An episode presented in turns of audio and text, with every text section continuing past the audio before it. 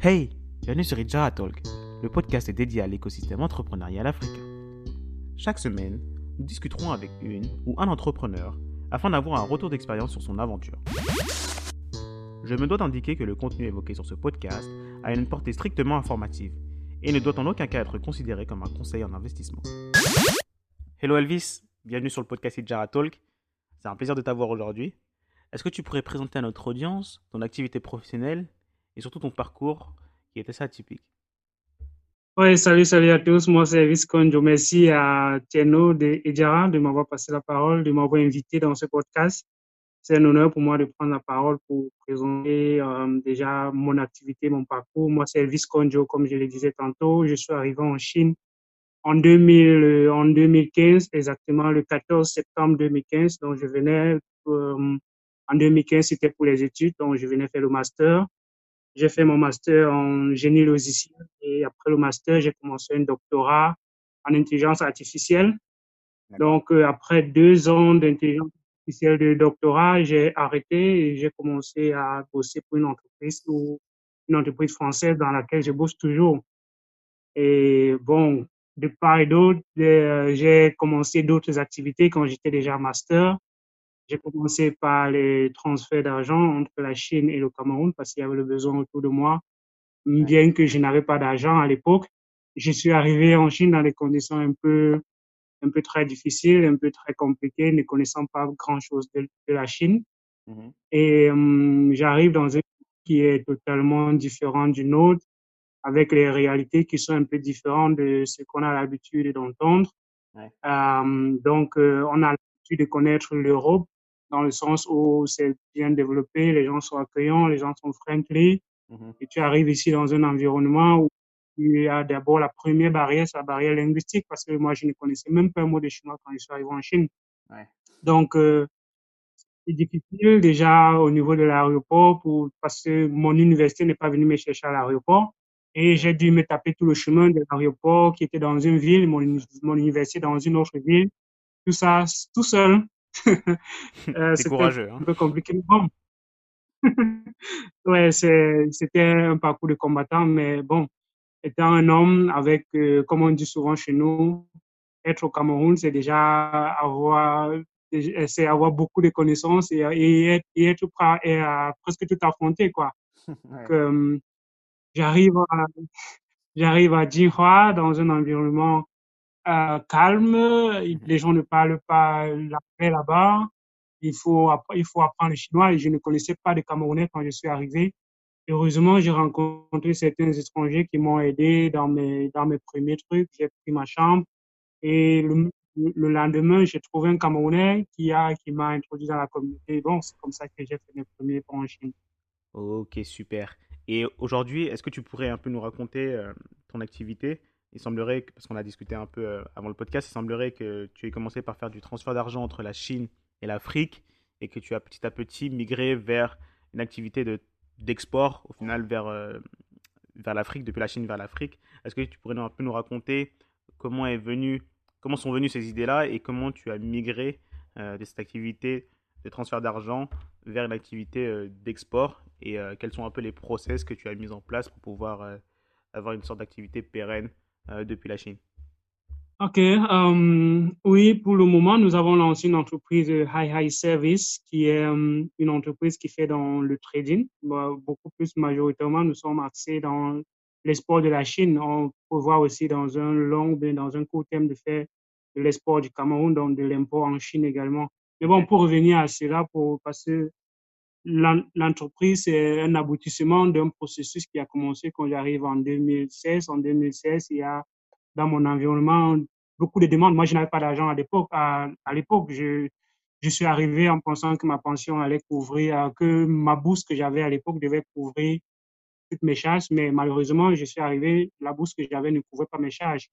Donc, euh, je me suis retrouvé très dans une situation où il fallait que je réfléchisse comment est-ce que je, je peux faire pour m'en sortir au quotidien, sachant que mes parents étant là-bas, ils, savaient que moi je suis en baie, on dit souvent. Or, moi étant ici, je ne pouvais pas leur faire comprendre que non, ici c'est pas comme vous pensez, il faut que vous m'envoyez de l'argent un peu régulièrement. Je ne voulais pas faire cela, j'étais dans l'incapacité de le faire, donc il fallait que je trouve des moyens.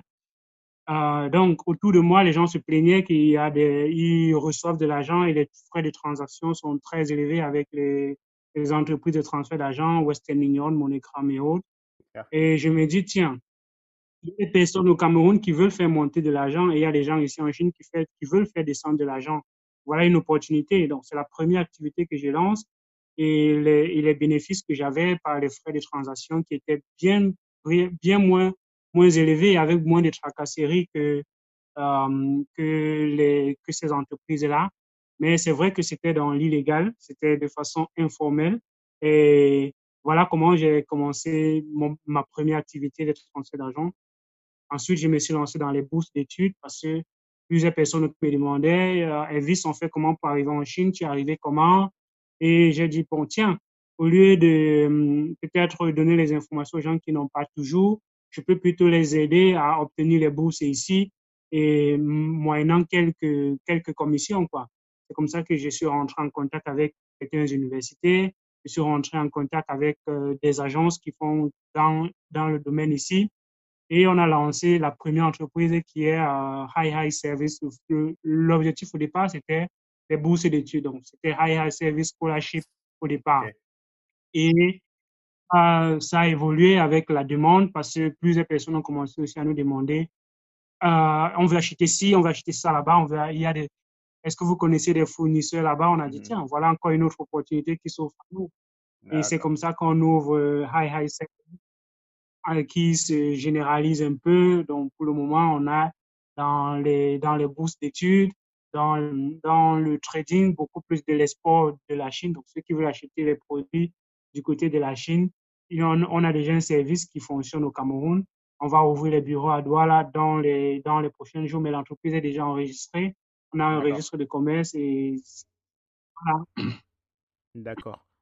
Si je reprends bien, tu as, commencé par identifier un besoin euh, qui était pressant auprès de la communauté euh, camerounaise euh, et tu t'es rendu compte que petit à petit, en devenant une sorte de social proof, de preuve sociale, tu as pu créer ce lien de confiance, ce qui toi t'a permis derrière de pouvoir étendre tes activités et de grandir ton business Ouais, je vais te dire que c'était pas jusqu'aujourd'hui c'est pas facile parce que euh, il y a plein de personnes qui ont une certaine une certaine peur, la peur de euh, est-ce qu'on est-ce, qu'ils vont être arnaqués parce que de ce côté si on est beaucoup victime de cela, les gens ont, ont, tellement ont tellement arnaqué les gens par le passé que ça a créé un peu un sentiment de de psychose. Donc, euh, ça a pris du temps, ça a pris du mm-hmm. temps pour que les gens commencent, recommencent à faire confiance parce qu'on a rencontré certaines personnes au début, ils nous disaient, on a commencé à faire des trucs et on avait, on a commencé avec un petit capital, mais ce, ce capital, on n'a jamais eu les marchandises. Les gens prennent notre argent et ils, ne nous envoient rien et on n'a plus les moyens de, de contacter. Donc, c'est comme ça que euh, notre défi, notre défi a été vraiment de créer un sentiment de confiance à la base et avec mmh aussi la notoriété que j'ai eue auprès de la communauté, vu que j'ai été euh, président des étudiants camerounais en Chine de 2018 à 2019. Donc, euh, ça a permis que quand, on, quand les gens entendent que oui, c'est Elvis qui est derrière l'entreprise, on sait quand même que c'est quelqu'un qui a été étudiant des étudiants camerounais en Chine, a rencontré son expérience, monsieur l'ambassadeur du Cameroun en Chine. C'est quand même quelqu'un qui est euh, une personne de confiance. Donc, euh, voilà un peu ce qui fait la force de High High Service. Et euh, on espère continuer sur ces lancées, en tout cas. D'accord. Et est-ce que tu pourrais nous, un peu nous parler des dynamiques du marché chinois? Toi, tu nous as dit que dès que tu es arrivé en Chine, tu as eu ce problème, cette barrière linguistique qui était frappante dès le début. Est-ce que tu as eu d'autres freins qui t'ont empêché d'avancer en Chine ou bien au contraire, il y a eu certaines choses à propos du marché chinois qui t'ont vraiment permis de pouvoir développer ton business et des choses qu'on ne voit pas forcément, qu'on ne connaît pas dans nous, notre pays en, Afrique ou bien en Occident La première chose que je vais considérer comme un atout, parce que je ne vois pas forcément les difficultés, parce que quand il y a des difficultés, il faut trouver des voies de contenu pour transformer la difficulté en opportunité. Ça, c'est ce que dirait Donc, ce que je dirais comme difficulté,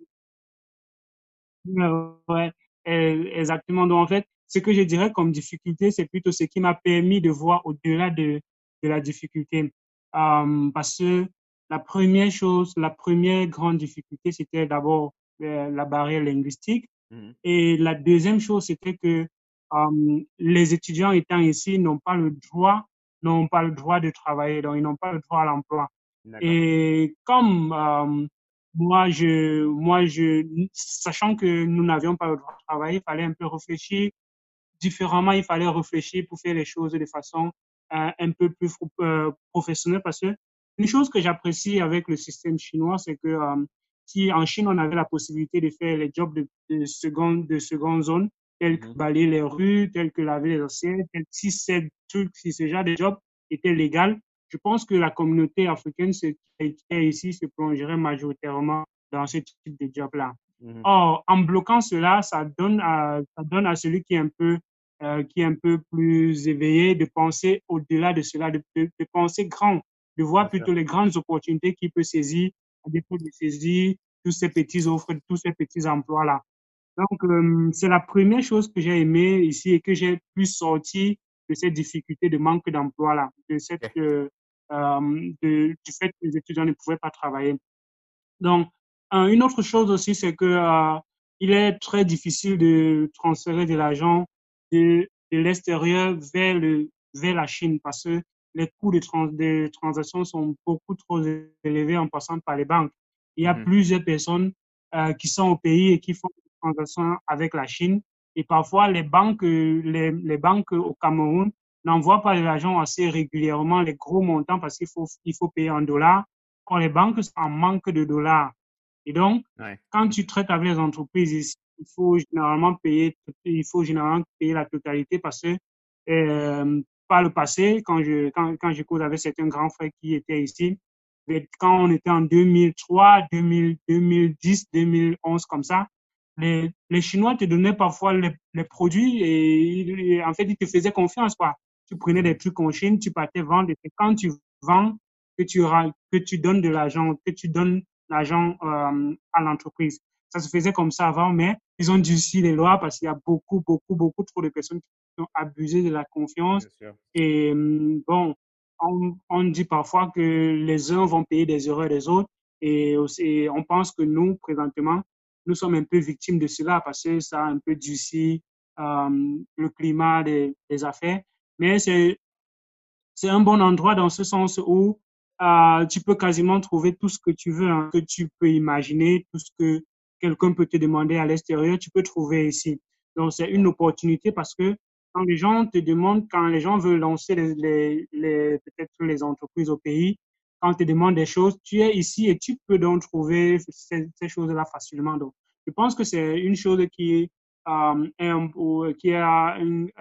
en fait un grand impact, un grand euh, avantage sur le fait que je me sois lancé dans, dans, le, dans les sports. Parce qu'il y a beaucoup, beaucoup d'entreprises ici. J'ai visité des foires. Quand je suis arrivé en 2016, nous organisons des foires pour permettre aux gens d'aller visiter, d'aller rendre visite aux entreprises, d'aller être en contact avec les entreprises, de discuter avec les entreprises. Et c'est au travers des discussions, des échanges que j'ai eu avec certaines entreprises, certains grands leaders qui sont ici de d'autres pays, du Sénégal, Mhm. Euh, de la Côte d'Ivoire. On, on s'est rencontrés dans les foires et c'est comme ça qu'on a échangé et les idées sont, sont pas. Ok. Et en ce moment, tu es dans quelle région de la Chine précisément pour, pour ceux qui nous écoutent, pour apporter plus de contexte? Présentement, je suis à Shanghai. L'entreprise dans laquelle je travaille est basée à Shanghai. Mais j'ai fait, j'ai fait euh, le Zhejiang quand je suis arrivé en Chine pour le master. J'ai fait Xi'an, euh, qui est dans le, dans le Shanxi, quand mmh j'ai fini le master. Et, mais j'ai déjà visité plein de villes dans le cadre de la, des, des foires qui m'ont permis de rencontrer bien d'entreprises. J'ai été à Guangzhou dans le cadre des affaires, j'ai été à Ningde, j'ai été à, à Wuhan, euh, j'ai été dans bien dans, dans, dans bien des villes, Wenzhou et bien d'autres, toujours dans le cadre des entreprises parce que il y a des, il y a des, il y a des personnes au Cameroun qui font des achats en Chine directement dans les entreprises et qui nous envoient parfois contrôler, la, faire la surveillance de, de, de leurs marchandises parce que vous, vous savez, il y, a des, il y a des cas qui sont arrivés où quelqu'un passe la commande à une entreprise et l'entreprise fait un conteneur de ce qui n'est pas exactement ce que la personne a, a commandé. On a le cas d'une femme en France qui a commandé presque un conteneur de parfum Et c'est arrivé, il y a une moitié des, des parfums qui étaient les vrais et l'autre moitié étaient les faux. Donc, euh, parfois, ce sont des choses qui poussent en sorte, qui font en sorte que les entrepreneurs, les gens qui sont au pays là-bas et qui font des achats ici, commissionnent des personnes ici d'aller surveiller les, surveiller le, le vente et s'assurer qu'effectivement ce qu'on met dans le conteneur, mm. c'est ce qu'ils ont, c'est ce qu'ils ont acheté. Donc, euh, ça m'a fait beaucoup voyager et voilà. D'accord. Et quand tu dis qu'en Chine, tu trouves euh, à peu près tout, comment se passe ton processus d'approvisionnement? Est-ce que tu prends la route un peu plus traditionnelle qui est euh, la route en ligne ou bien tu as, comme tu as dit, des foires dans lesquelles tu, trouves un peu tout? Et, et si c'est le cas, est-ce que ces foires-là se trouvent plutôt en centre-ville ou elles sont dans des régions un peu plus éloignées du centre Ok. Euh, la première source d'approvisionnement, c'est d'abord en ligne. Mais euh, en ligne, on a, on a cette difficulté qu'on ne, pardon, on a cette difficulté qu'on ne connaît pas toujours euh, la qualité des produits fournis par ces entreprises-là. Donc, du coup, du coup le, le, le, meilleur moyen pour nous, c'était de visiter les foires, d'avoir des d'avoir des, parce que quand ils sont à des foires, ils ont des produits, des, des exemplaires. Et donc, à partir des exemplaires, on peut déjà imaginer euh, comment est-ce que cette entreprise peut, en fait, la qualité de ce qu'elle peut produire. On discute avec elle et c'est l'une des, des, premières sources d'approvisionnement.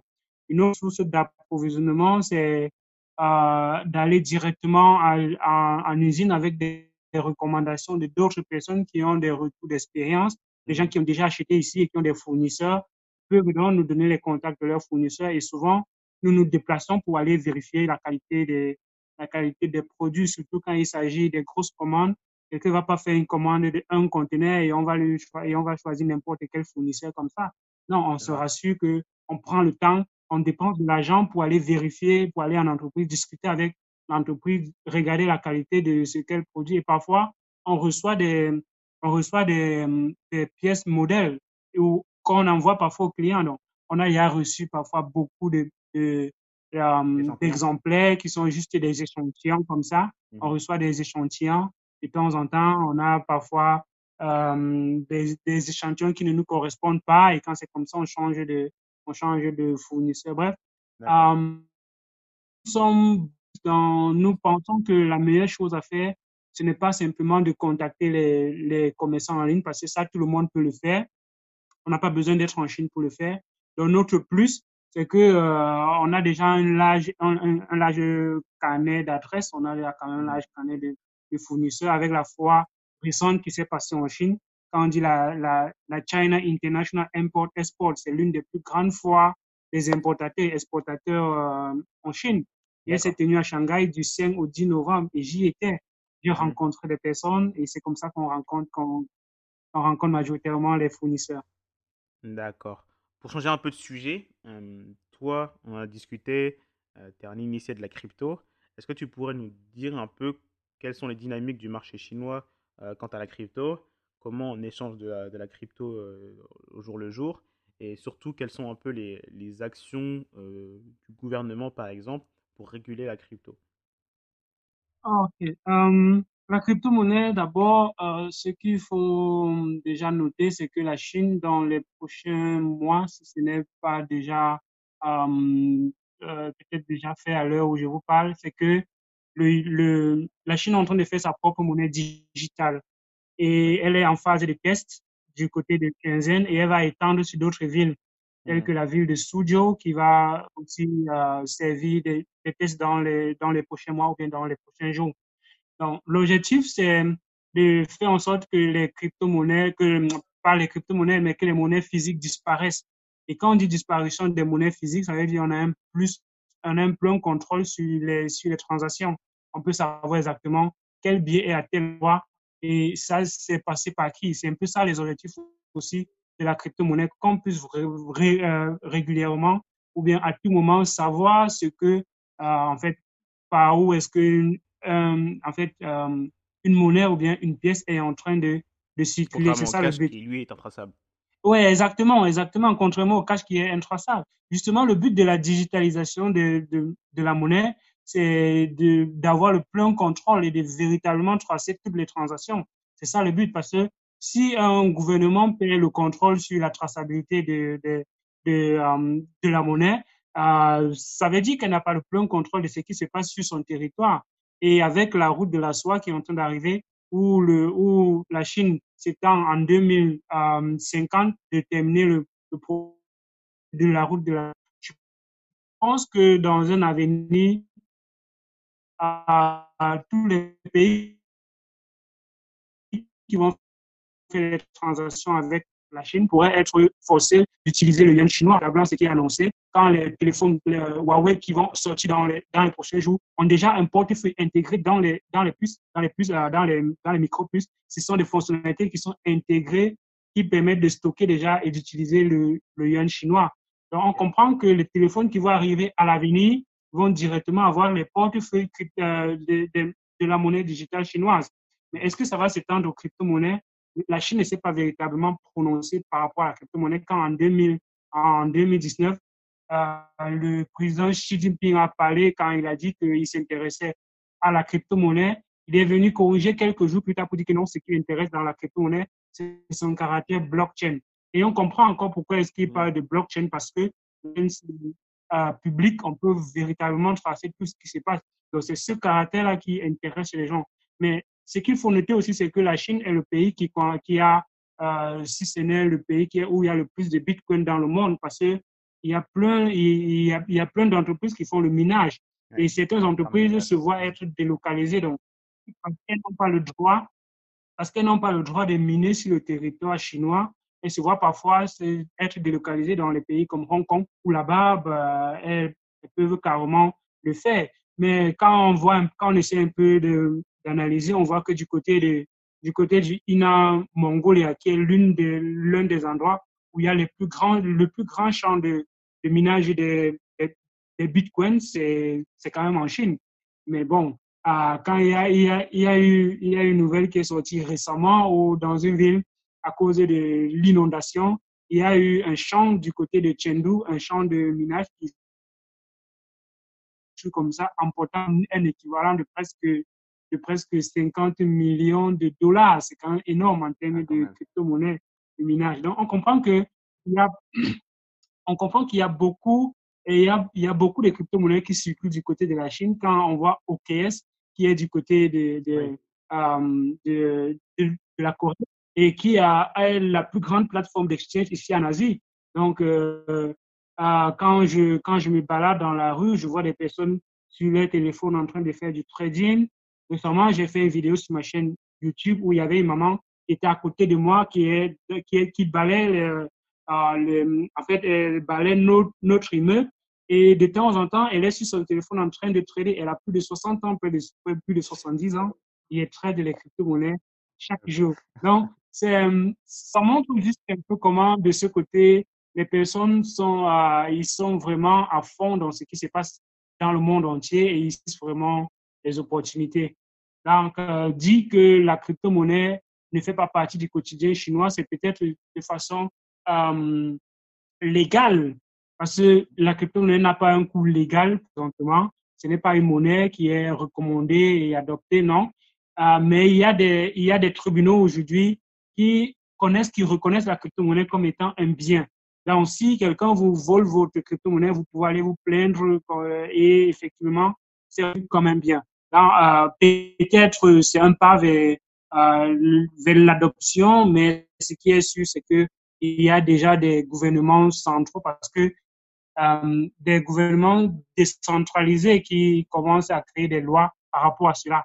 Et ce qu'il faut savoir, c'est que la Chine est aussi décentralisée, est aussi décentralisée. Donc, la loi n'est pas universelle. Parfois, il y a des lois qui varient d'une ville à une autre, d'une province à une autre. Les lois changent. Donc, euh, il faut, il, faut toujours que quelqu'un donne le ton, il faut toujours que ça commence quelque part. Et je pense que les villes qui reconnaissent déjà les crypto-monnaies comme étant des, comme étant des biens vont peut-être euh, voir s'étendre, vont peut-être faire en sorte que cela s'étende sur d'autres.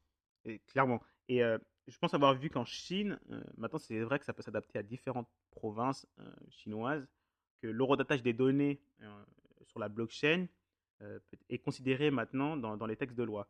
C'est-à-dire, par exemple, une personne qui, enregistre une chanson ou des textes d'une chanson sur une blockchain, ces informations-là vont être horodatées, donc c'est-à-dire qu'on va avoir l'heure, le jour et la date à laquelle cette personne-là a enregistré ces informations-là.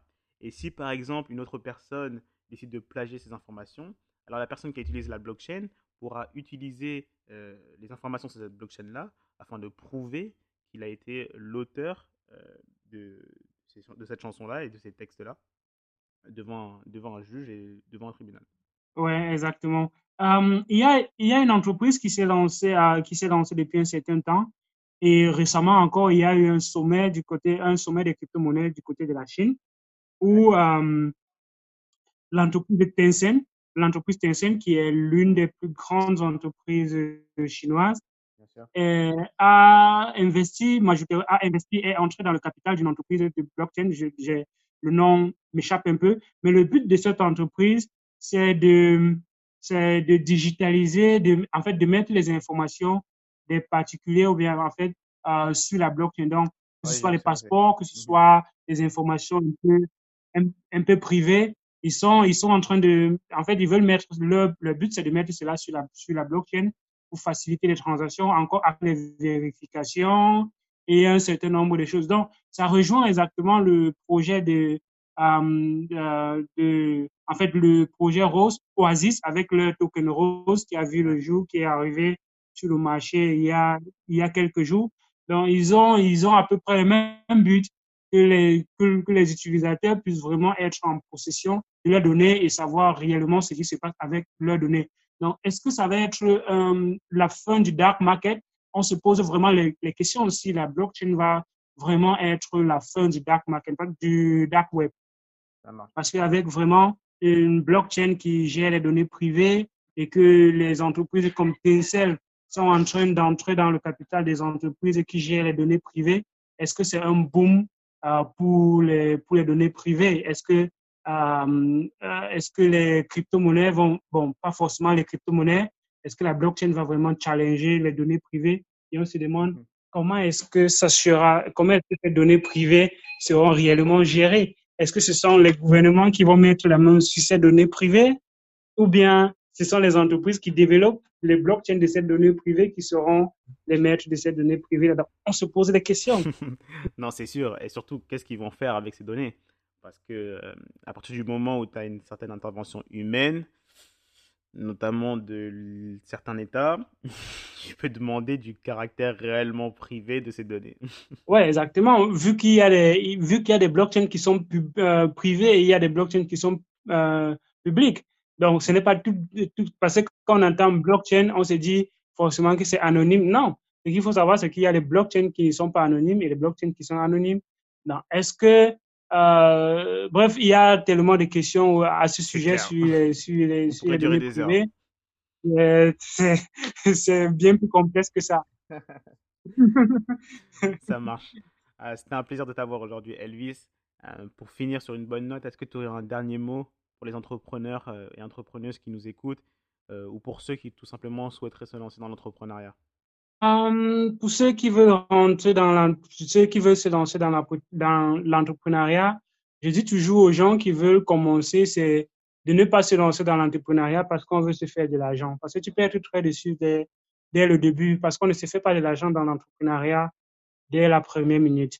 Donc, um, on vient dans l'entrepreneuriat pour résoudre un problème comme j'aime bien, j'aime bien euh, suivre euh, euh, Osama Aman, qui est, du, qui est du côté de la France là-bas. Il rappelle cela tout le temps.